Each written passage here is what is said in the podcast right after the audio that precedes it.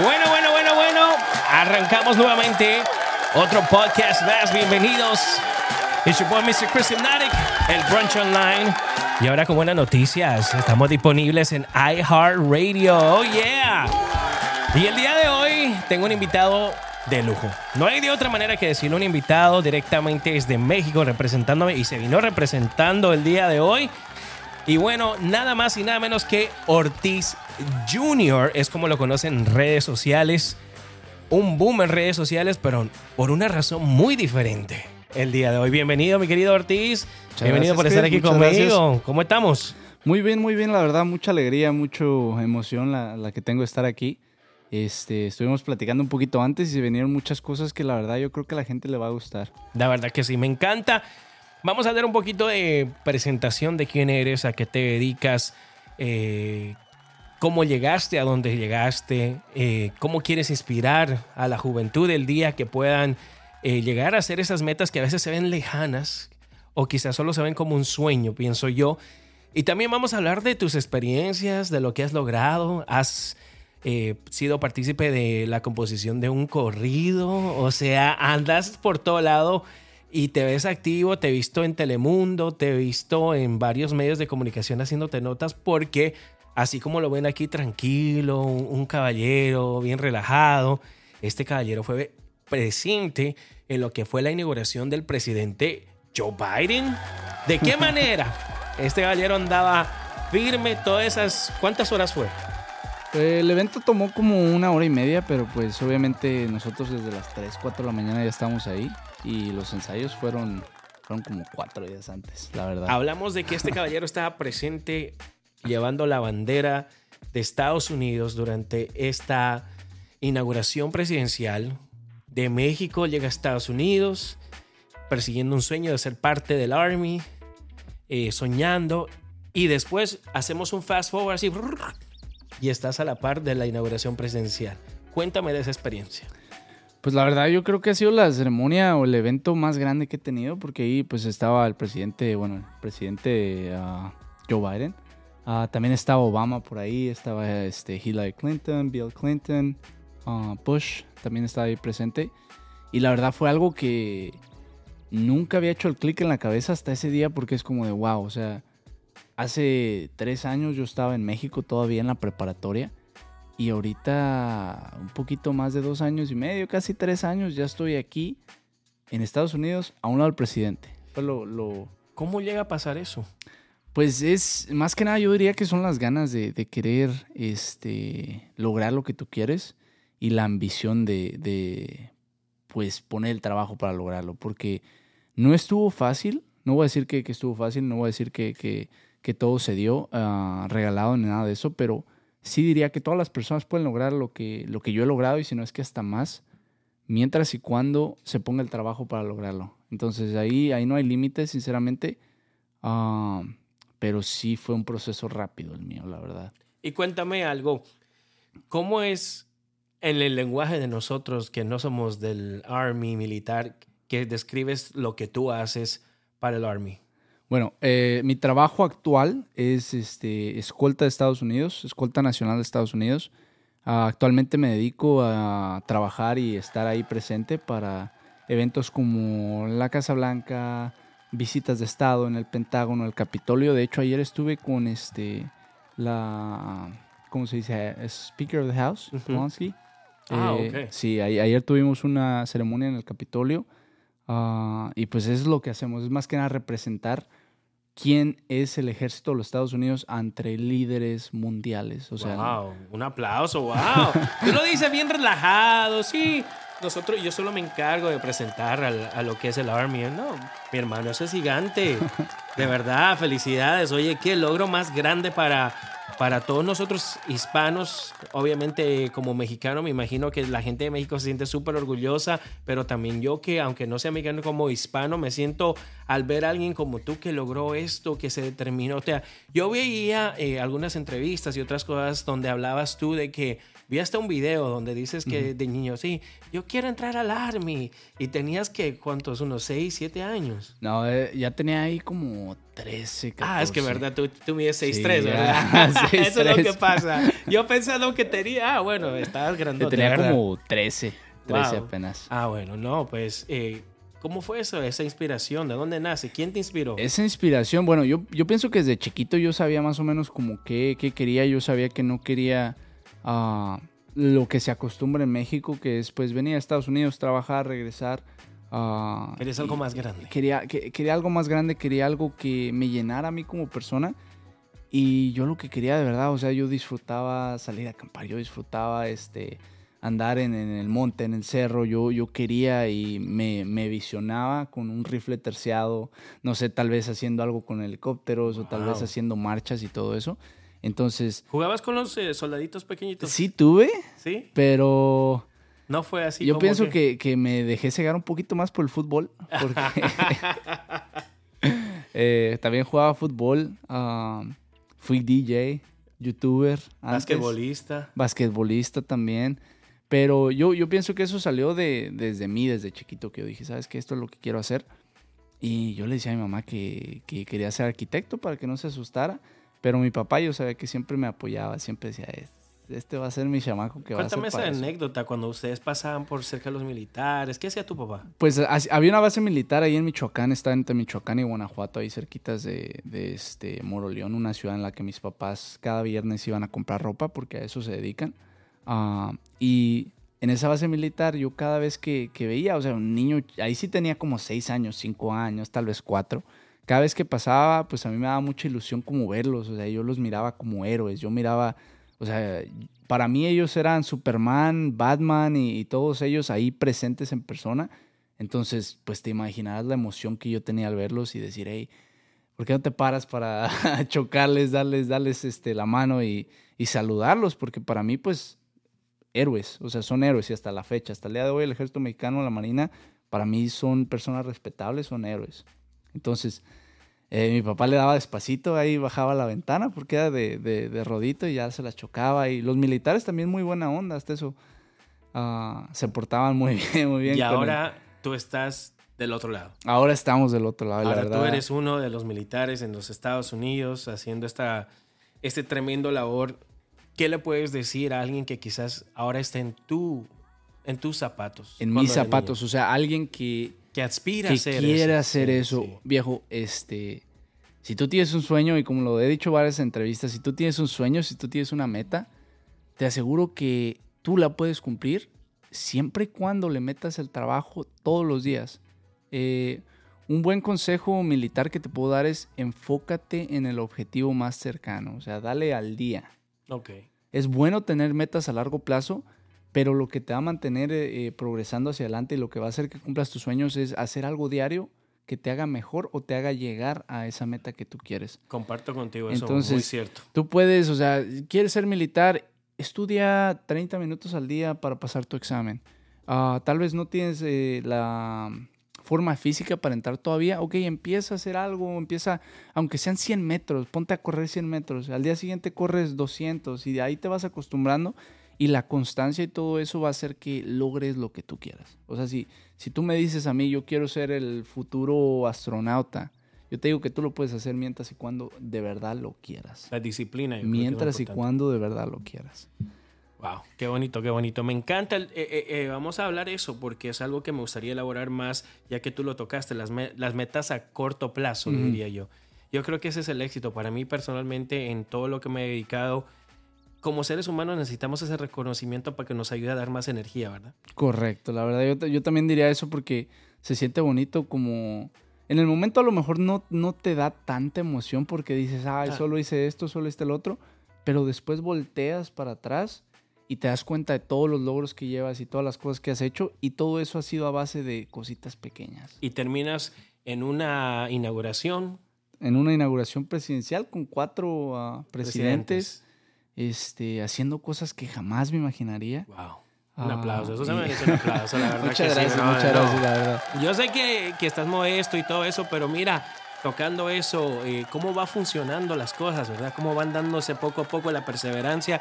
Y de eso se trata este podcast, aparte de que compartimos un poco de tu historia, sino entender cómo sucede. Yo creo que muchas veces lo que pasa, la gente dice, no, tuvo suerte. Esa palabra, te juro que a veces está tan mal usada. Sí. Eh, tuvo suerte. No es que tuviste suerte. De, de hecho, quisiera tocar ese tema porque es lo que a veces hace que muchas personas como que digan, bueno, se subestimen a sí mismas y digan, no, a lo mejor estoy en donde estoy porque tuve suerte, pero yo les puedo dar un ejemplo y eso va a ser más que nada con mi carrera, porque muchas personas dicen, no, él tuvo suerte de quedar seleccionado, él tuvo suerte de estar alto, él tuvo suerte de hacer esto, él tuvo suerte del otro. La suerte, y esta, esta frase me gustaría que si se llevan algo a este podcast sería esto, la suerte le pasa a las personas que trabajan. O sea, si tú no le metes ganas, te puede dar un golpe de suerte, pero entre más ganas le metas a algo, vas a ver que las cosas mágicamente caen en, lugar. Y te, digo, te puedo dar un ejemplo. Por ejemplo, yo cuando llegué aquí, esta base, no crean que todos somos escoltas, no crean que todos somos, hacemos lo mismo. Ah, cuando llegas a esta base, te asignan o a hacer funerales o te asignan a, otras cositas y tú tienes como que buscar o que intentar entrar a la escolta, a la tumba del soldado desconocido, no sé si has escuchado al drill team, que son los, los, que aventan rifles en el aire y todo eso. Esos son eh, escuadrones o pelotones, por así decirlo, especiales. O sea, para ahí todavía tienes que ir y te tienen que escoger. Entonces, por ejemplo, cuando yo llegué aquí, mis sargentos dijeron, oye, ¿sabes qué? Eres bueno para hacer ejercicio, eres una persona que se ve que tiene disciplina para hacer eso, te queremos mandar a la escolta. Y mucha gente diría que eso fue suerte, pero si hacemos un poquito de backtrack para atrás, yo antes del ejército pesaba 225 libras. Para entrar al ejército tuve que bajar peso. Yo no podía correr dos millas sin casi casi pedir una ambulancia y que me llevaran al hospital más cercano porque se me había acabado el oxígeno. Pero el día que yo entré al ejército, yo me empecé a imaginar que ahora era mi oportunidad. Dije, ok, ahora es mi oportunidad de hacerlo y cuando corría me imaginaba que mi papá o mi mamá estuvieran viéndome y diría, ok, ¿qué diría mi mamá si me viera rendirme ahorita? ¿O qué diría mi papá si me viera rendirme ahorita? Entonces todo eso me ayudó a ser un mejor corredor y eso hizo que cuando llegara aquí me tocara suerte de que dijeran, hey, eres un buen corredor, te vamos a mandar para acá. Lo que hiciste, hiciste tu trabajo y la puerta se abrió porque tu porque estás preparado para hacerlo. Entonces, vas a, o sea, tienen que, primero que nada, tienen que soltar tu nombre, tienen que decir, hey, creo que esta persona está preparada para hacer el, proceso de selección de la escolta, porque el proceso dura tres semanas, te hacen correr como 13 millas, ah, corres 5 millas con una bandera, te quedas parado inmóvil sin moverte por tres horas, hacen que te memorices cuatro hojas de, de conocimiento de la escolta y todo eso rapidito entrando eso, porque quizás uno nunca sabe, dice, no, pero si el que está haciendo ahí es estar parado con una bandera, ¿cuántas horas es esa disciplina, ese aguante. o sea, yo, yo me pongo a veces ni parado ni, ni, tres ni cuatro minutos y estás como que doblando una rodilla y tú tienes que estar firme. Son más que nada todos esos procesos y todos esos exámenes los pasas para que al final digan, ok, él tiene el potencial o él no tiene el potencial. Entonces todavía te pueden decir, ok, pasaste todo pero no entras o pasaste todo y quedaste. Y, o sea, hay más que, que solo estar parado, o sea, hay mucho, ¿cómo se dice? Muchas cosas detrás. Tienes que ser profesional para hablar con, con generales de alto mando, alto mando, tienes que ser profesional para estar a un lado del presidente, tienes que ser profesional para que aunque físicamente ya no puedas estar parado, te mantengas de, un de una tanta manera, ¿cómo se dice? ceremonialmente ah, apropiada, por así decirlo. No sé si han mirado un video de un marino que está en la Casa Blanca y cae un rayo. Ah, ¿verdad? Y el marino mantuvo su compostura y se metió a la Casa Blanca, cerró la puerta y se metió profesionalmente. Yo pienso que eso es muy dificultoso lo que tú haces por, por la preparación mental. Físicamente es una, pero me imagino que mentalmente es otra. Sí, o sea, hay, muchas ocasiones en las que de verdad tienes que controlar tu mente en ese tipo de, situaciones o tienes como que decirle a tu cuerpo y explicarle que aunque tus piernas ya no puedan, tú tienes que estar ahí porque pues no... Todavía puedes dar un poquito más, o sea, no, no te puedes rendir en ese momento, todavía puedes dar un poquito más, Pero aparte de eso mental, pues hay, hay mucho, mucha preparación profesionalmente para estar al lado de personajes de gran detalle. O sea, presidente de Francia, el presidente de Afganistán, Zelensky, que me ha tocado estar a un lado de él también. Ah, y, tienes que saberte cómo mover en ese, en ese ambiente también. Y pues la verdad es, eso es algo que, que yo sí admiro mucho de, de mí mismo porque digo que yo hace cuatro años, hace cinco años estaba en México y no sabía nada de inglés, no sabía absolutamente nada de, esto, de cómo se llevaba esto y eso es algo que yo siento que es importante que, las personas como aprendan a... ¿Cómo fue eh, cuando te tocó llevar la bandera de México? Cuando me llevó, ok, ok, ese, ese sinceramente fue uno de los días más ah, chingones, por así decirlo porque en cuanto llegó esa, en cuanto llegó esa ceremonia nuestro, en cuanto llegó esa ceremonia a nuestras oficinas, en cuanto llegó a, la, escolta nacional, dijeron, hey, queremos que Ortiz vaya, porque sabemos que Ortiz es de, la, de las personas mexicanas, que es, o sea, es la única persona mexicana al día de hoy que, que está en la escolta. Entonces, en cuanto llegó esa ceremonia, dijeron, hey, Ortiz, vas a estar ahí. wow ¿Cómo te sentiste al recibir esa yo, noticia? Yo la verdad estaba emocionadísimo. Yo dije, ok. ¿Nervioso? Este, no nervioso porque confío y tengo mucha confianza en lo que hago, pero sí emocionado. O sea, era... Orgullo. Era como si pudiera representar a mis padres, si pudiera representar de dónde crecí, si pudiera, este... O sea, estar ahí con el presidente de México también. Uh, y pues la verdad fue algo increíble, sinceramente. Yo estaba, estaba ahí. Eh, lo más difícil en toda tu carrera, que tú puedes decir, una de las cosas que, que tú dijiste, wow, esto fue dificultoso, pero lo pasé. Lo más difícil, bueno. Ah, pues como tú sabes, aquí donde estoy yo no, no tenemos mucho o sea, tenemos nuestro entrenamiento básico, tenemos nuestro entrenamiento eh, dedicado a nuestro trabajo, que yo soy infantero, entonces es infantería. Ah, pero aquí la misión principal, más que nada, es representar, uh, cuidar al presidente en caso de emergencia, o sea que el, ámbito táctico pasa un poquito a segundo plano y no realizamos tanto entrenamiento como una unidad ah, regular. Y eso es de esperarse porque nuestra misión es un poquito diferente, que es representar, dar una buena imagen al ejército. Entonces yo tenía muchas dudas al obtener la insignia de infantero experto. Es una insignia en la que haces 30 pruebas para este, obtener una, medalla que te califica como experto en tu trabajo. Y gracias a esfuerzo y dedicación y, la, la, verdad sí le batallé un poquito porque es mucha atención a detalle, pero se pudo lograr y al mismo tiempo, como a los dos, tres días, pude pasar la promoción para sargento. Entonces... Lo hiciste. Eh, hice dos cosas a la vez y la verdad fue... Es algo que a veces tú te pones a pensar y sinceramente son, son barreras mentales que tenemos porque a veces a las personas se nos hace fácil echarle la culpa tal vez nuestro idioma, echarle la culpa que no hablamos el, el inglés como primer idioma o echarle la culpa que acabamos de llegar aquí y eso lo ponemos como obstáculos para no cumplir lo que de verdad queremos, cuando lo mejor que puedes hacer como persona es simplemente dar lo mejor de ti. Dar lo mejor de ti. Me llega. Y si fallas, aprendes. Y si ganas, pues a seguirle dando, ser más ambicioso. Como lo que hiciste, que de todo lo que me acabas de contar, ustedes no se imaginan. Acá como lo ven, le mete al lápiz y al papel.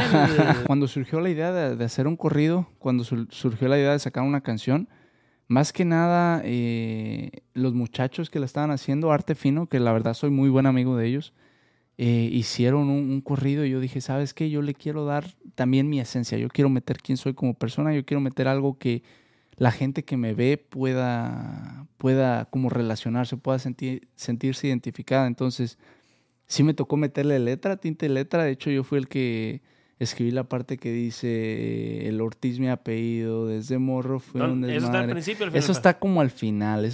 Ahí viene, ahí viene, ahí viene.